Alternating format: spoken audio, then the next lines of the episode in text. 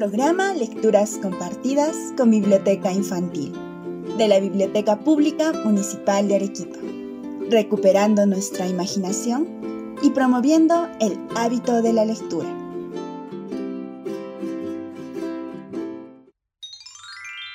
Hoy presentamos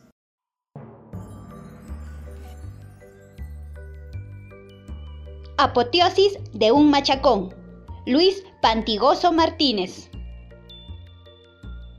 Profesor y escritor que vivió entre 1909 y 1982.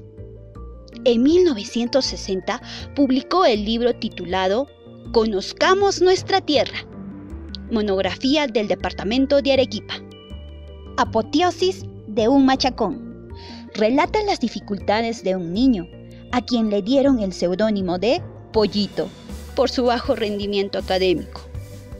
Sin embargo, superó con perseverancia su inicial descrédito, hasta llegar a graduarse con honores en la universidad.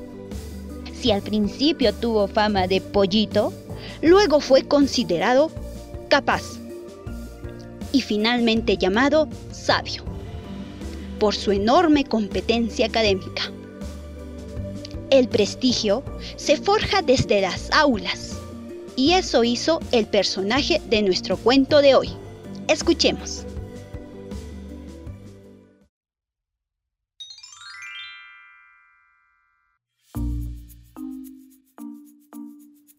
Apoteosis de un machacón. Luis Pantigoso Martínez. Cuando era uno de tantos estudiantes de instrucción media, concurría a clases de matemáticas donde me acuerdo como si todavía estuviera en su presencia. Mi profesor era el más preguntón que una esfinge. Siempre me encontraba desprevenido, y así digo para disimular otras cosas desorosas que atañan a mi persona.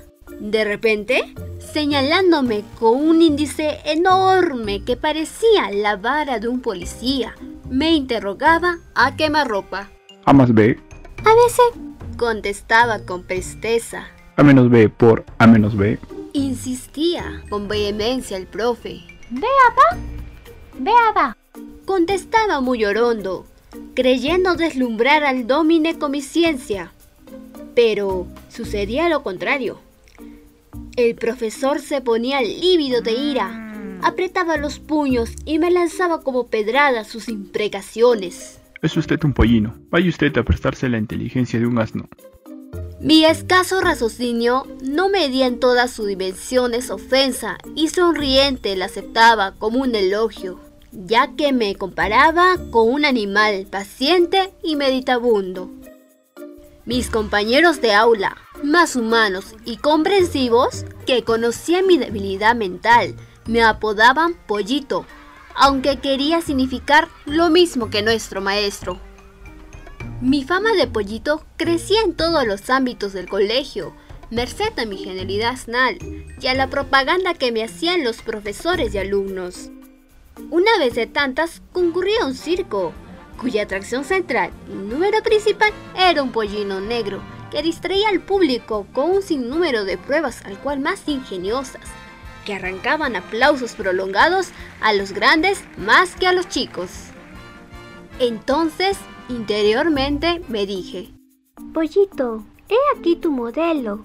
Debes hacerte una notabilidad a quien todos aplaudan como el jumento de esta pista cirquense. Consecuente con mi propósito, me encaminé donde el alumno sobresaliente de la clase y le pregunté, ¿Cuál es tu secreto para ser tan aprovechado? Tengo muchos de la de acá. Me respondió, señalándose las sienes con las manos. Insatisfecho con la respuesta, me dirigí donde otro colega que siempre llevaba un libro bajo el sobaco. Curioso, inquirí.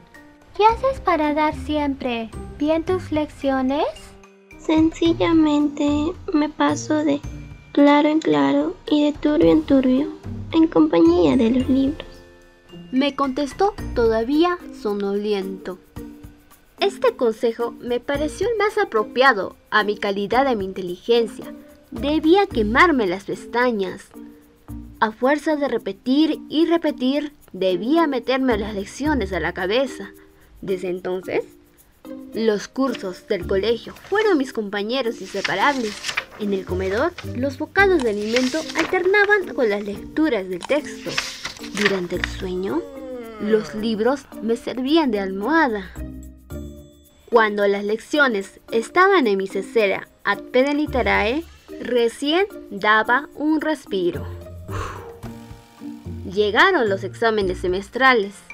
Hago reminiscencia de ahora a cinco lustros y rendí todas mis pruebas escritas sin que faltara una coma a los temas señalados. Mis profesores, que me conocían de pollito y no concebían en mi hazaña de hacer nada bueno, al examinar mis pruebas, comprobaron que eran las mejores, merecían 20 puntos de calificación. Pero incrédulos y desconfiados, llenos de indignación, me dijeron. Si sigue usted plagiando, en lugar de ponerle 10, le pondremos 0. 0. Entiéndalo usted bien. Mi protesta se redujo a interrogarles. ¿Al saber le llaman plagio?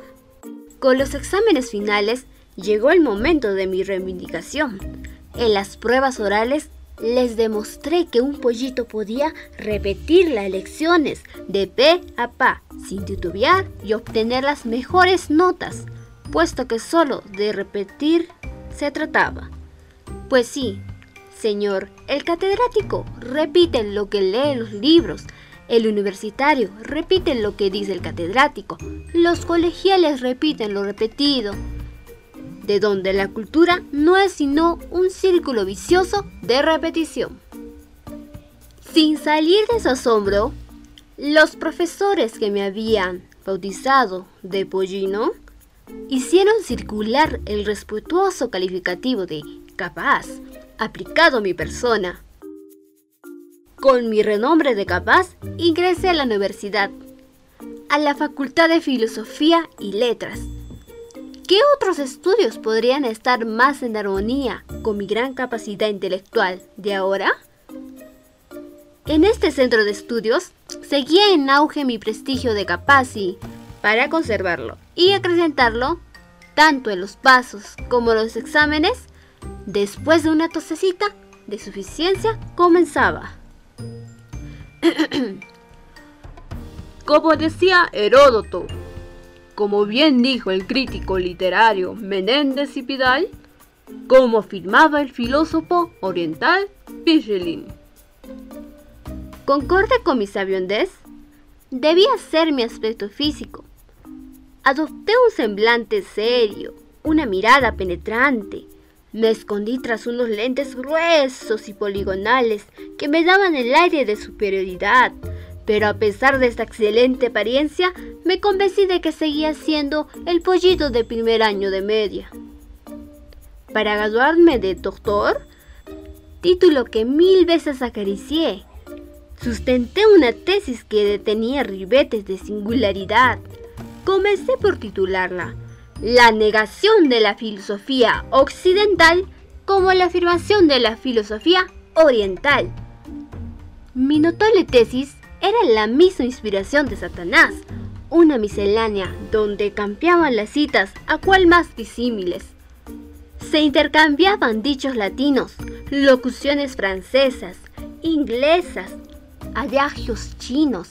Se usaban términos en excepciones distintas, se... En fin, se decía mucho, pero no se entendía nada. Intrigado, un catedrático me preguntó.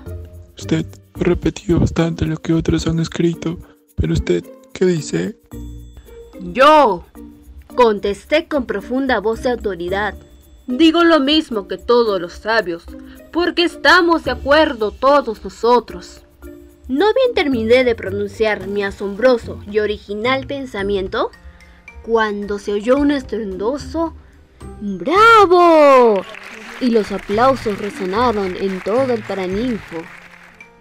Mi tesis fue calificada de brillante y recomendada para su publicación. Yo levanté la cabeza con arrogancia, me hinché como una pompa de jabón, porque era mi consagración como sabio y como hijo predilecto de mi tierra.